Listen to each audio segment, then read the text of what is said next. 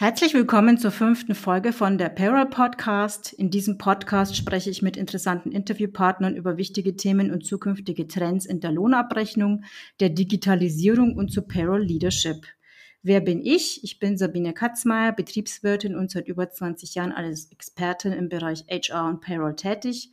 Die letzten neun Jahre nun als selbstständige Beraterin, Projektleiterin und Trainerin, fokussiert im Bereich der Lohnabrechnung und häufig im Einsatz bei international arbeitenden Unternehmen mit komplexen Themen in der Payroll. Thema der heutigen Folge ist betriebliche Altersversorgung, Fluch oder Segen fürs Unternehmen. Die Abwicklung der betrieblichen Altersversorgung ist mit, mit eines der komplexesten Themen für Arbeitgeber und vor allem für die Lohnabrechnung. Es gibt sie seit 1974 in Deutschland. Diese soll als zweite Säule neben der gesetzlichen Rente und den berufsständischen Versorgungswerken die Vorsorge im Alter ergänzen.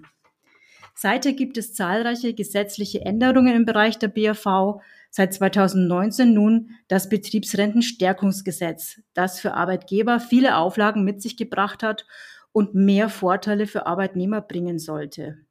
Wo liegen die Vorteile für Arbeitgeber und auch für Arbeitnehmer? Was sind die Fallstricke in der Umsetzung der BAV in Unternehmen? Darüber spreche ich heute mit Martin Stolzenburg, Mr. BAV. Hallo Martin. Hallo Sabine. Hallo Martin. Ich freue mich sehr, dass wir jetzt hier ähm, den Podcast hier machen. Ähm, die betriebliche Altersversorgung ist ja ein komplexes Thema. Ja, also sowohl ähm, für dich als Berater, ne, bist ja schon seit 20 Jahren hier unterwegs, äh, als auch in der Lohnabrechnung ähm, angesiedelt zwischen Arbeitsrecht, Sozialversicherungsrecht, Lohnsteuerrecht und auch Versicherungsrecht. Ähm, wir Lohnabrechner sind hier sehr gefordert, äh, weil wir, wir das Ganze ja umsetzen müssen in der Lohnabrechnung, äh, richtig umsetzen, ne? ja. ähm, auch mit Haftungsthemen besetzt. Ähm, ich gehe mal davon aus, dass du mit unserer Lohnabrechnung auch öfters mal zu tun hast oder auch mit Fragen. Absolut. Absolut. Ja. Also wir sprechen mit den HR-Abteilungen, wir äh, sprechen mit der Geschäftsleitung, aber natürlich entstehen auch Fragen auf der Payroll und ähm, ich schaue mir Payrolls auch an, um zu gucken, ob richtig gebucht wurde. Wir haben allein in der Steuer ja verschiedene Möglichkeiten, wie das gemacht werden kann in der betrieblichen Altersversorgung. Und gerade wenn mal so ein äh, Lohnabrechner auch wechselt, das kommt ja vor mhm. in, der, in der Konkurrenzsituation, dann ist immer wichtig zu schauen, gerade bei den Altgeschichten, die vielleicht auch nur einmal im Jahr gebucht werden, dass da alles richtig übernommen wird. Stichwort mhm. 40b, 363 im Einkommensteuergesetz. Alles spannend. Aber natürlich sprechen wir auch mit Leuten wie dir, ja. alles klar. Ähm, wir haben uns vorhin ja kurz unterhalten zum Thema Arbeitsrecht, dass du, dass die, das Arbeitsrecht ja die Grundlage ist für die ganze betriebliche Altersversorgung, dass du auch berätst zum Thema Arbeitsrecht, äh, dass mir manchmal das Thema, also tiefergehende Kenntnis im Arbeitsrecht bei Lohnabrechnern fehlt ähm, oder ein bisschen zu wenig da ist, weil es eben die Grundlage ist für die Lohnabrechnung generell und für auch für die betriebliche Altersversorgung. Was sagst du dazu? Ja, das Betriebsrentengesetz, was du erwähnt hast, ähm, was ja 2019 nochmal wieder äh, übernommen worden ist. Darf ich übrigens mal gerade was sagen, Sabine? Ich sehe bei mir keinen Pegel. Kann es das sein, ich dass meine, meine Spur nicht aufzeichnet? Alles okay. Mhm. Ähm, das 2019 ist das Betriebsrentenstärkungsgesetz, du hast es gesagt, aufgenommen worden und der Name ist ja mhm. Programm. Das Betriebsrentenstärkungsgesetz ist betriebliche Altersversorgung, ist Arbeitsrecht und 1974 ist ein Arbeitnehmerschutzgesetz aufgenommen worden und das ist das Betriebsrentengesetz, weil nämlich davor Arbeitgeber einfach irgendwas verkünden konnten, weil sie ähm, dann auch vielleicht nicht an der Einhaltung ihrer Versprechen ähm, daran gemessen wurden und einfach das auch wieder entziehen konnten. Und das Arbeitnehmerschutzgesetz, betriebliche Altersversorgung ist natürlich ein Punkt, der ähm, erstmal mit Versicherung gar nichts zu tun hat. Wenn du dir die alten Zusagen anschaust, das sind Direktzusagen vom Arbeitgeber an die Belegschaft und äh, die Versicherungen sind erst viele, viele Jahre später dann in diese ähm, Thematik eingestiegen, weil sie sagen, was wir können, ist Renten versichern, was wir können, ist Kapital vermehren und ähm, so kommt halt diese Mischung zustande. Aber ohne mhm. Arbeitsrecht gibt es keine BAV. Mhm, genau.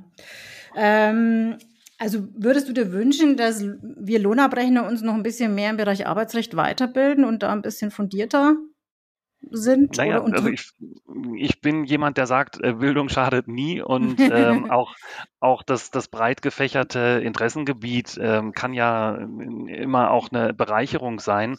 Und ehrlich gesagt, das hängt ja auch immer damit zusammen, wie tief jemand sich mit der Thematik gerne auseinandersetzen möchte. Ich finde es wahnsinnig spannend. Äh, ich kenne mhm. wenige Leute, die ähm, im normalen Job das Betriebsrentengesetz auch einfach mal gelesen haben.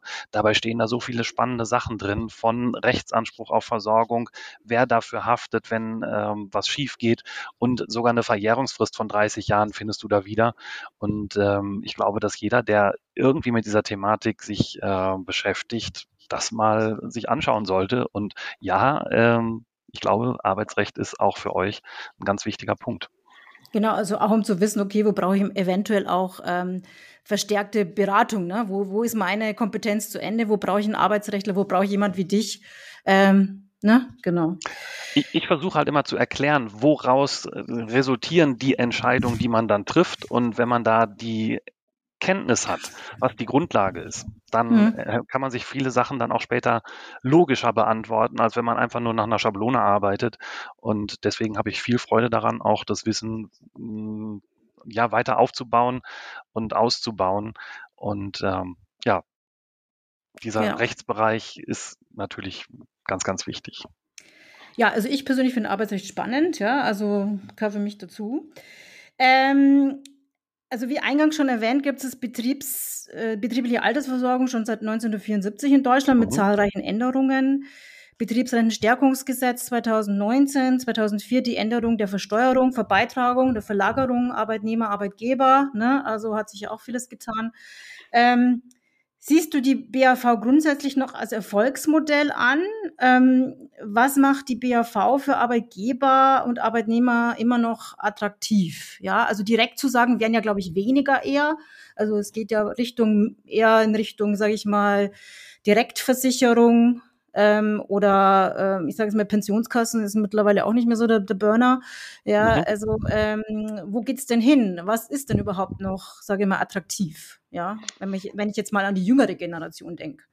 Naja, die jüngere Generation hat ja das Problem, dass die staatliche Versorgung noch viel katastrophaler ist, als das die Boomer jetzt letztendlich auch erleben. Aber selbst die Boomer werden in, ähm, im Rentenalter ganz massive Einbußen haben, wenn sie sich ausschließlich auf die gesetzliche Rente verlassen. Und sagen wir mal so, die Politik weiß, dass sie da vielleicht in den vergangenen Jahren nicht die richtigen Entscheidungen sich getraut hat zu treffen und dass man eben alternative Vorsorgeformen braucht. Und die betriebliche Altersversorgung war von jeher ein zweites Standbein, du hast es in der Einleitung ja gesagt, neben der gesetzlichen Versorgung oder der berufsständischen Versorgung. Und das wird weiter eine ganz wichtige Säule bleiben. Und vielleicht unbemerkt von der breiten Öffentlichkeit hat der Gesetzgeber immer wieder Verbesserungen herbeigeführt. Er hat also immer Fehler, die mhm. vielleicht auch äh, unterwegs erkannt wurden, hat er immer weiter ausgemerzt. Und du findest heutzutage keine Situation mehr, wo sich die betriebliche Altersversorgung nicht deutlich besser als eine vergleichbare private Altersversorgung stellt, weil der Arbeitgeber mit dem Pflichtzuschuss von 15 Prozent schon Dinge ausgleicht, die ähm, ja in der Rentenphase als Nachteil verstanden werden. Das heißt also, wenn man eine private Rentenversicherung gegen eine betriebliche Versorgung stellt, dann gewinnt immer die betriebliche Versorgung. Und je attraktiver ein Arbeitgeber das ausgestaltet, weil er sagt, ich will ein toller Arbeitgeber sein, desto attraktiver wird natürlich dann auch dieses Versorgungsmodell. Und das ist auch meine Mission, mit der ich unterwegs bin, dass mhm. ich Arbeitgeber dazu motiviere, für die Probleme, die die Belegschaften dann im Rentenalter haben, ähm, eine Lösung zu finden, Abhilfe zu schaffen und mhm. gleichzeitig damit natürlich auch ihre Arbeitgeberattraktivität zu erhöhen. Mhm. Denn mhm. Fachkräftemangel ist aller Orten und ja, äh, da kann ja, die Betriebsrente, ja. ja. genau, die Betriebsrente kann dann ein äh, sehr, sehr probates Mittel sein, diese Dinge zusammenzubringen. Arbeitgeber hat zufriedenere Mitarbeiter und der mhm. Mitarbeiter muss weniger Geld privat aufwenden. Genau, ja. Also du hast jetzt nochmal diesen 15% Zuschuss, diese SV-Ersparnis, ne, die kann mhm. ja auch weniger sein. Das heißt, wenn ich über der Beitragsbemessungsgrenze bin, RV bin oder in, über allen bin, sage ich jetzt mal, über allen Beitragsbemessungsgrenzen, dann fällt ja der, die Ersparnis ja eigentlich mit, mit null aus, oder? Das ist richtig. Wenn man jetzt sich rein auf das gesetzlich geforderte Minimum des Zuschusses verständigen würde, dann wäre da kein Zuschuss fällig für eine Entgeltumwandlung. Für mich ist der Denkansatz allerdings ähm, ein bisschen problematisch. Mhm. Ja, ich sag mal so, wenn man, wenn man wirklich nur das macht, was man machen muss, dann ist mhm. man auf mhm. jeden Fall so, dass man nicht angreifbar ist. Aber äh, die betriebliche Altersversorgung wird da natürlich nicht attraktiver durch. Und das, was ich eben gerade gesagt habe, dass ein Arbeitgeber ja auch attraktiv mhm. sein möchte durch Benefits, die er gibt, sollte er auf jeden Fall an einer pauschalen Zuschussregelung interessiert sein und vielleicht auch über das gesetzliche Maß hinaus. Genau, also auch in Richtung Gleichbehandlung, ne, dass jeder das bekommt und nicht jetzt irgendwie, weil es ist auch schwierig in, in der Umsetzung, wenn ich sage, okay, der bekommt jetzt 7%, der bekommt, ne, oder nur die, die 15%, das ist auch schwierig in der Umsetzung. Ähm, das ist dann, glaube ich, diese Spitzabrechnung, ne? Also, das wäre die Spitzabrechnung, wenn man euch viel Arbeit machen wollen würde, dann würde, man genau. diese, diese, Spitzabrechnung genau. machen. Genau, Aber richtig, das ist ja. also weder sinnvoll noch Voll irgendwie noch. attraktiv. Und meine ganz klare These ist, das ist teurer, das richtig zu rechnen, als es pauschal an die Arbeitnehmer Absolut. weiterzugeben. Absolut, ja. gebe ich dir voll recht. Genau. Welche drei Mythen aus deiner Beratungserfahrung gibt es über die betriebliche Altersversorgung? Was ist dir so begegnet? An, ich sage jetzt mal, Aussagen, die nicht stimmen. Eine ganz aktuelle Aussage ist, dass eine sogenannte Versorgungsordnung Pflicht ist. Ähm, das steht nirgendwo im Gesetz. Mein Ansatz ist immer, ich schaue, wo steht was und was ist in den Zusammenhang zu bringen. Und im Arbeitsrecht findest du das nicht. Du findest es nicht im Sozialversicherungsrecht oder im Steuerrecht, sondern das ist letztendlich ein sehr probates, sehr sinnvolles Hilfsmittel, aber Pflicht ist das deswegen noch lange nicht. Das heißt also, das ist ein sehr großer Mythos. Was sich auch immer noch hartnäckig hält, ist, dass die BAV sich nicht lohnt. In die Richtung hast du ja auch schon die Frage gestellt. Das habe ich schon beantwortet. BAV lohnt sich quasi immer. Mhm. Und ein weiterer Mythos ist, dass ein Arbeitgeberwechsel schwierig ist.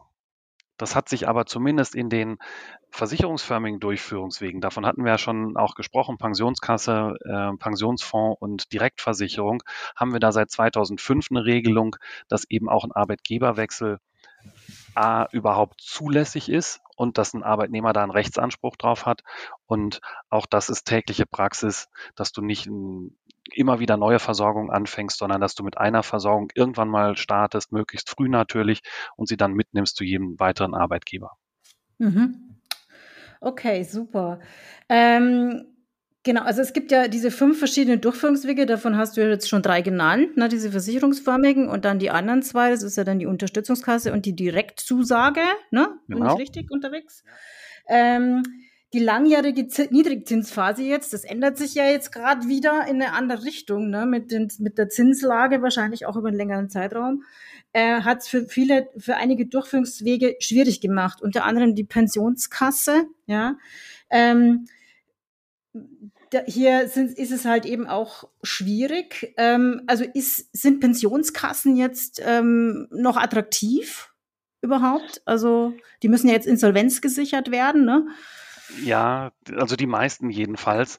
Und ähm, wenn man sich so ein bisschen die Historie anschaut, dann stammen die Pensionskassen üblicherweise aus einem ganz anderen Umfeld. Das sind ähm, historisch gesehen immer Firmen, äh, äh, Firmenpensionskassen, Entschuldigung, Firmenpensionskassen gewesen. Das heißt also in wirklich großen, großen Unternehmen haben die eigene Sparformen gegründet und die dann in der Rechtsform einer Pensionskasse durchgeführt. Sie sind sehr stark reglementiert, können also beispielsweise gar nicht so auf Aktieninvestitionen setzen und ja, es hat sich auch in der Versicherungswelt eine Phase mal ähm, ergeben, wo die Pensionskassen auch für uns als Makler ganz interessant waren. Das hat sich aber schon seit vielen, vielen Jahren wieder geändert. Auch die Versicherer haben die Produkte ein bisschen abgestraft und äh, wollen die auch gar nicht mehr haben. Ähm, mit der Haftung hast du gerade gesprochen. Ähm, der Arbeitgeber hat letztendlich das Problem und da wir uns als Arbeitgeberberater verstehen, versuchen wir natürlich auch die Punkte rauszuarbeiten, die für alle Seiten wichtig sind, aber eben auch was die Arbeitgeberhaftung angeht. Und da muss ich dir zustimmen, Pensionskassen sind aktuell nicht ja das Mittel der Wahl. Äh, in manchen Tarifverträgen sind sie zwingend. Da gibt es dann gar keine Möglichkeit, äh, was anderes zu machen. Da sind wir wieder, wieder beim Arbeitsrecht. Wenn ein Tarifvertrag eine Vorgabe macht, dann äh, ist das auch Muss eine man das machen, zwingende, genau eine zwingende Mhm. Vorgabe.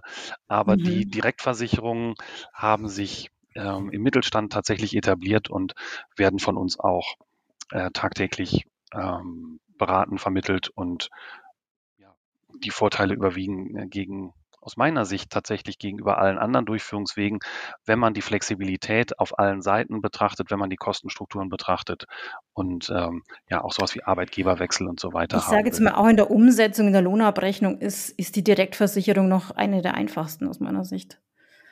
Ja, und es ist im Mittelstand Mhm. auch wirklich das Ja. Mittel der Wahl, weil du willst ja auch, Mhm. wenn du 'n Arbeitnehmer ähm, wenn du dich von einem Arbeitnehmer oder einer Arbeitnehmerin trennst, willst du ja auch keine Versorgung über Jahrzehnte mitschleppen. Und das Genau, ist so ist bei es. bei Direktzusagen Genau. ist das ja so. Bei Unterstützungskassen kann dir das auch passieren.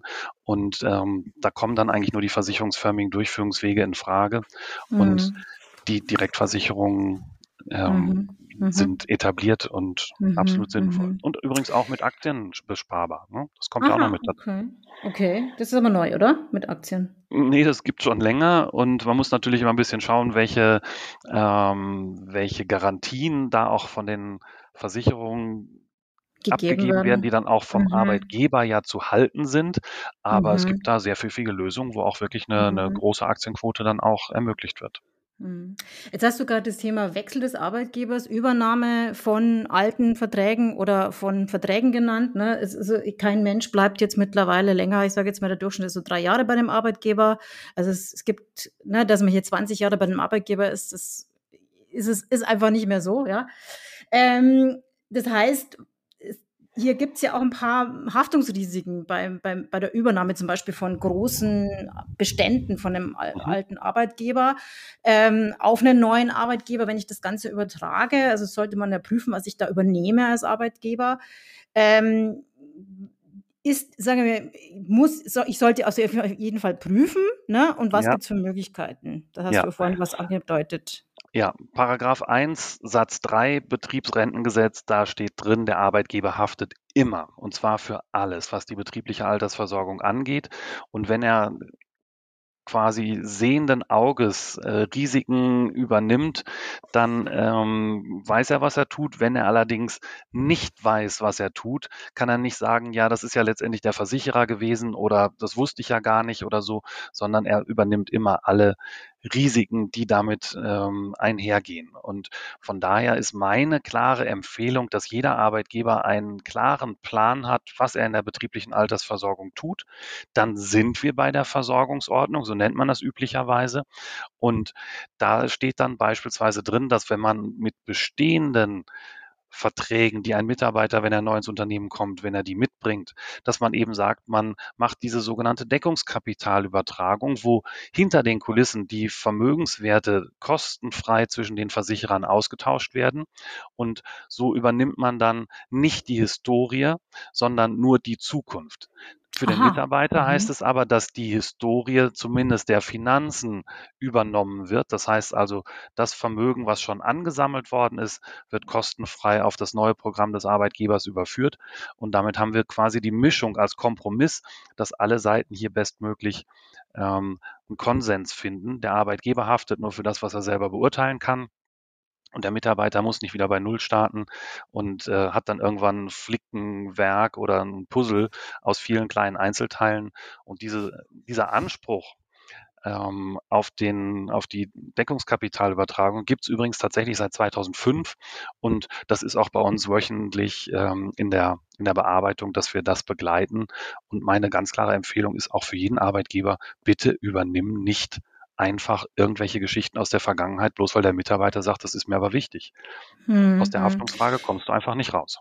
Nee, nee, es ist auch, ist auch wirklich ein Thema. Ich wusste das jetzt auch nicht, dass das so geht. Also es ist eine gute Information, finde ich. Ähm, also ich kenne es jetzt halt nur bei, bei einem Startup, wo ich mal war. Also da wurde alles Mögliche übernommen, weil man die Mitarbeiter gebraucht hat und die dann gesagt haben, Mhm. okay, ja, bitte übernehm mir das, sonst wenn, du- wenn du das nicht übernimmst, dann komme ich nicht. Mhm. Ja, äh, da waren auch zum Teil Unterstützungskassen dabei mit einem großen Altbestand, die man einfach blindlings übernommen hat. Ähm, Unterstützungskassen muss man auch nochmal Insolvenz sichern, ja. Also das heißt, ich bin nochmal beim Pensionssicherungsverein, äh, war alles nicht bekannt, ja. Also man hat das einfach blind übernommen.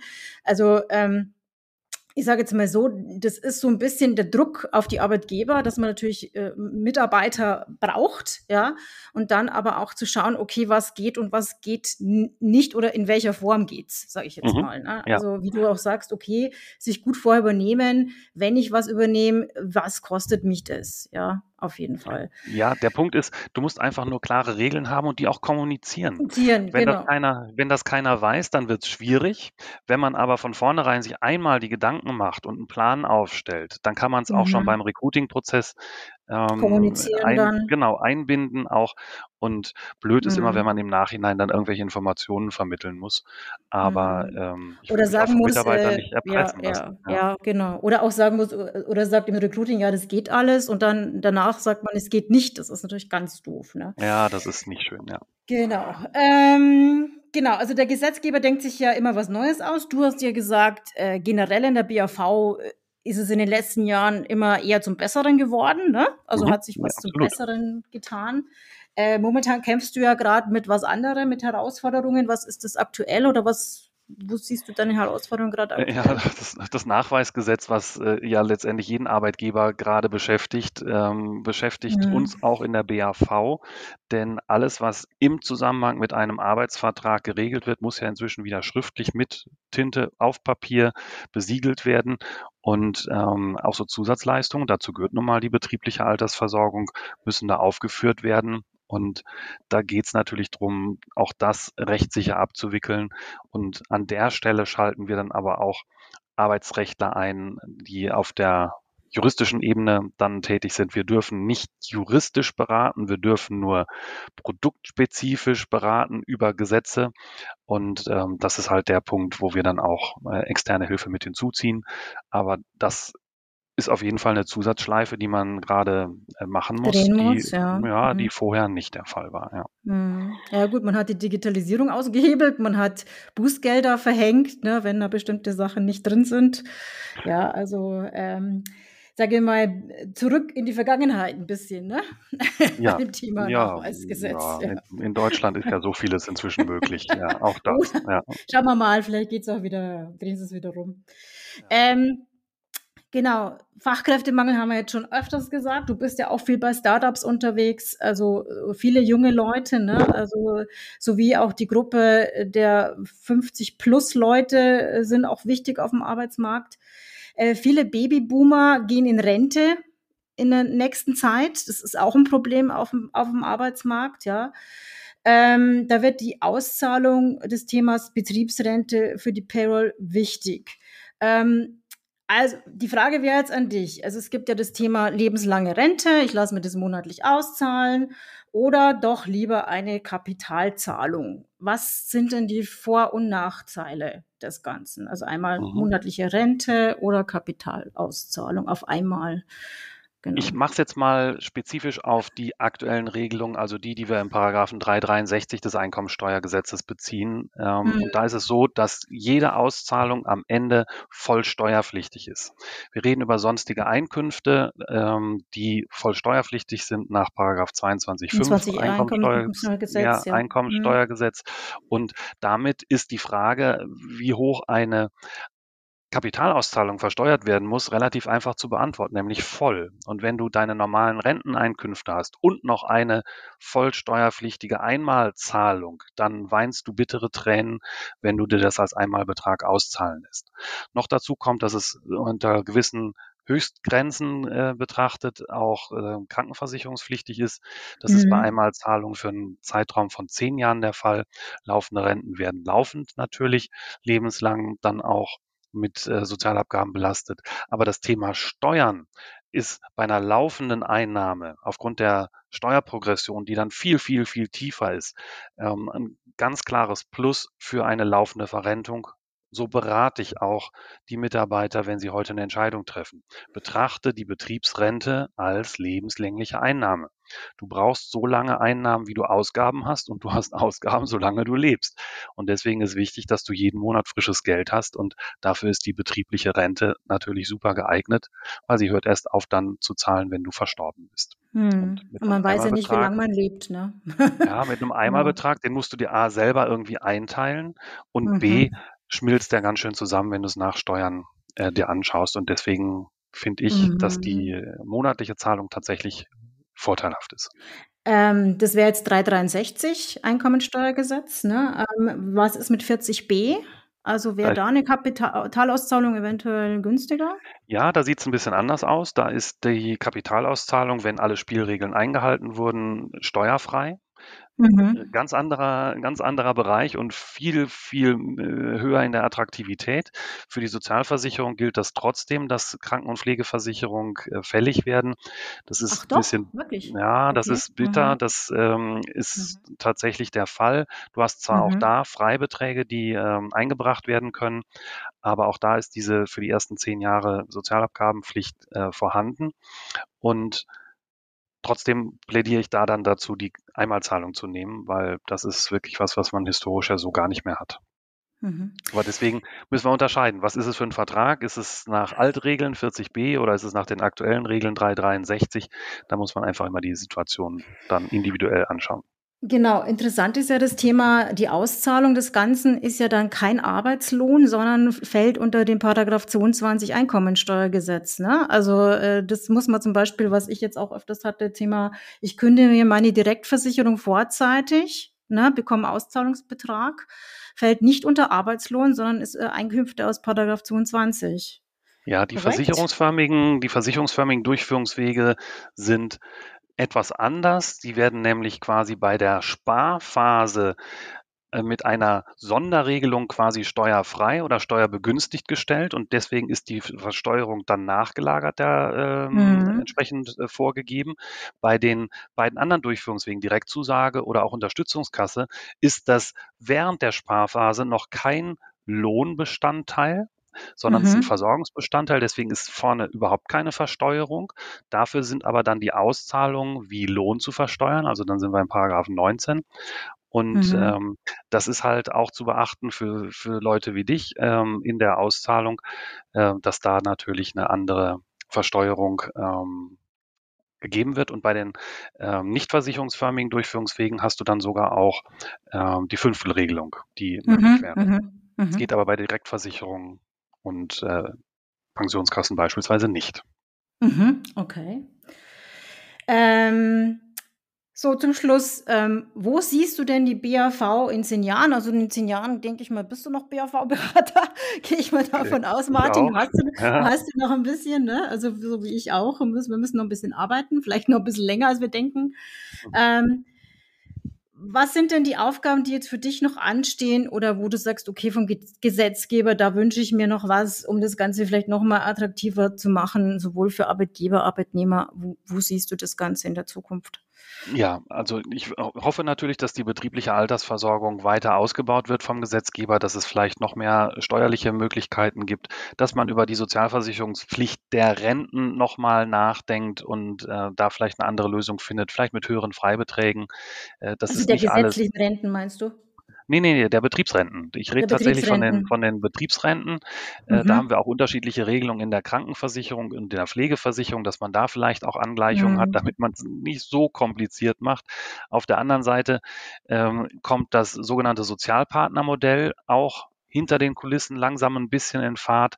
Äh, da haben wir halt abweichend von dem, was wir, was wir gerade schon auch besprochen haben, dass der Arbeitgeber immer für alles haftet, was das Ergebnis einer Betriebsrente äh, betrifft, eben das nicht mehr, sondern es ist genau umgekehrt. Der Arbeitgeber ist nur verpflichtet, die Einzahlung zu leisten. Dafür ist dann der Arbeitnehmer ähm, mit den Resultaten aus der Kapitalanlage ja alleingestellt sozusagen. Das ist möglich immer dann, wenn ein Tarifvertrag das regelt.